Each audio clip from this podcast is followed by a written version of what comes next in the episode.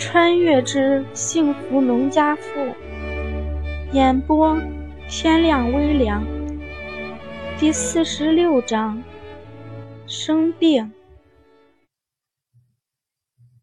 因为惦记着家里，吴红儿一家三口在娘家待的时间并不长，下午三四点钟就回去了。胡丽儿在娘家住着，对吴红儿他们的生活并没有带来多大的改变。甚至因为有胡狸儿时不时的搭把手，吴红儿反倒轻松了很多。不得不说，胡狸儿是一个很好相处的人，就连两个孩子都被他教育的很好。小小年纪都是十分嘴馋的，尤其是胡狸儿家的条件不好，这样的孩子该更馋才对。但是每次胡家做什么好吃的，两个孩子都没有任何的争抢。不过很快他就轻松不了了。蛋蛋生病了。春天乍暖还还还，是最容易生病的时候，尤其是小孩子，因为抵抗力弱，这时候更是他们生病的高发期。尽管蛋蛋平时很健康，但是这次也免不了得了感冒。天还冷的时候，蛋蛋还小，因此一直被拘在屋里。现在天暖和了，这小子也是个喜好热闹的，没事儿便伸着脖子往外走。也许是在外面受了凉，这不就发起了高烧。蛋蛋烧起来的时候是半夜。自从有了孩子，吴红和胡国栋晚上睡觉的时候轻得很，实在是孩子半夜既要吃奶又要把尿，半年多下来，两个当父母的就算是睡觉都得睁一只眼睛。半夜里，吴红儿突然听到孩子的哭声，猛地就坐起来了，连忙把孩子抱起来一摸，果然是发烧了。胡国栋跟着吴红儿也迷迷糊糊的坐起来，说道：“怎么了？”“发烧了。”吴红儿的声音有些发颤。对于疾病，他总是有些莫名的惧怕。上辈子他是就是被病痛折磨死的。胡国栋一听也发了慌，连忙起来给孩子找药。家里有小孩子，最近又是感冒多发的季节，李桂兰便在家里准备了一些感冒药。不过这么小的孩子该吃什么，怎么吃？胡国栋拿着两包药，也不知道该怎么办。两口子的动静有些大，不一会儿，李桂兰和胡老图也醒了。国栋啊！蛋蛋这是咋的啦？娘，孩子有点发烧，你快过来看看。胡红儿声音里带了哭音。尽管平时表现的再成熟懂事儿，胡红儿和胡国栋都还是二十出头，遇到事儿就两眼一抹黑的小年轻，在这种时候就只剩下慌乱了。没办法，丹丹真的很少生病，现在突然起了烧。两口子都急了。李桂兰一听大孙子病了，匆匆忙忙的披了件衣服就进来了。她一进屋便连忙看孩子，孩子眼角含泪，正小声的抽噎着。这孩子从小生下来就壮，哭起来也是扯着大嗓门，现在这副可怜巴巴的样子，简直是拿刀子挖李桂兰的心呀！哎呦，作孽哦！来，奶奶抱抱。李桂兰摸了摸孩子的额头，心里总算松了一口气。虽然是发烧了，但是烧的并不厉害。李桂兰养了六个孩子，基本上一摸一个准。你们两个是怎么看孩子的？孩子烧起来了才知道，幸亏烧的不严重，要不有你们两个哭的。虽然心里松了一口气，李桂兰还是把小夫妻训了一顿。见胡国栋还在那傻呆呆的拿着两包药，李桂兰便说道：“别在那傻站了，这么小的孩子哪能吃那个？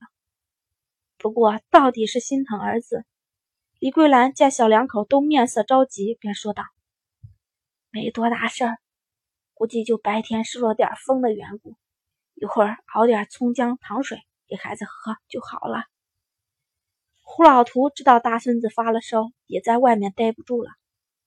但是大半夜的，胡老图再着急也不能进儿媳妇的屋子，因此他在屋外咳嗽了两声，便说道：“他娘，蛋蛋怎么样？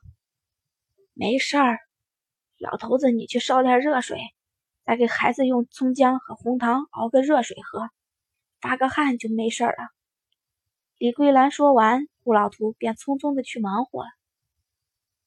农村里看病难。但是养过几个孩子的经验都丰富一点，小感冒根本不用吃药，用点小偏方就能治好。大半夜的，竹屋这么折腾，狐狸儿听到动静也连忙起来看看出了什么事儿。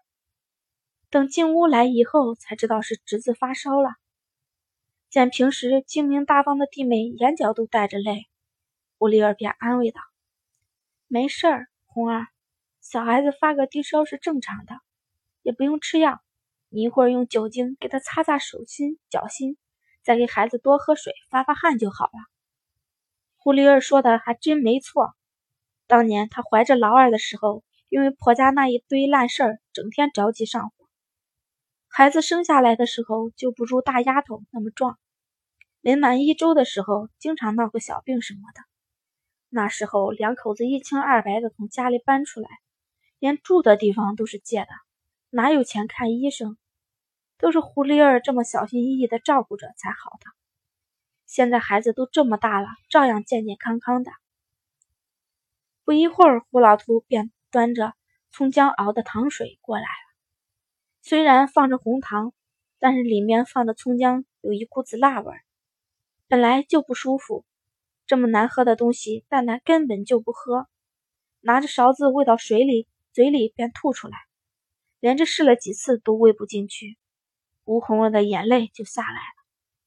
孩子难受哭，他娘在一边跟着哭，娘俩哭的一个比一个厉害。这副样子让李桂兰和胡丽儿都有些无奈了。李二，你抱着孩子，我来喂。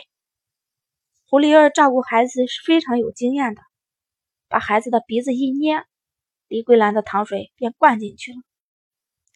娘儿俩合作着，让蛋蛋喝了一小碗，又用酒精给孩子擦了有半个多小时的脚心、手心。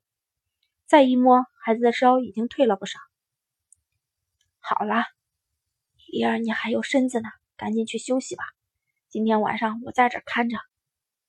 见胡丽儿脸上不可避免的带了倦容，李桂兰便说道：“怕孩子半夜再烧起来，她是怎么也不放心回去睡的。”至于胡国栋和吴红儿这俩孩子，平时看着一个比一个稳当，但是孩子一生病，才知道一个比一个不靠谱。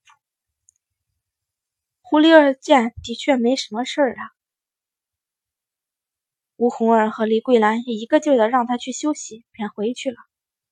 胡丽儿回去休息后，李桂兰便把胡国栋打发去他们屋里睡觉，他和吴红儿一起照顾孩子。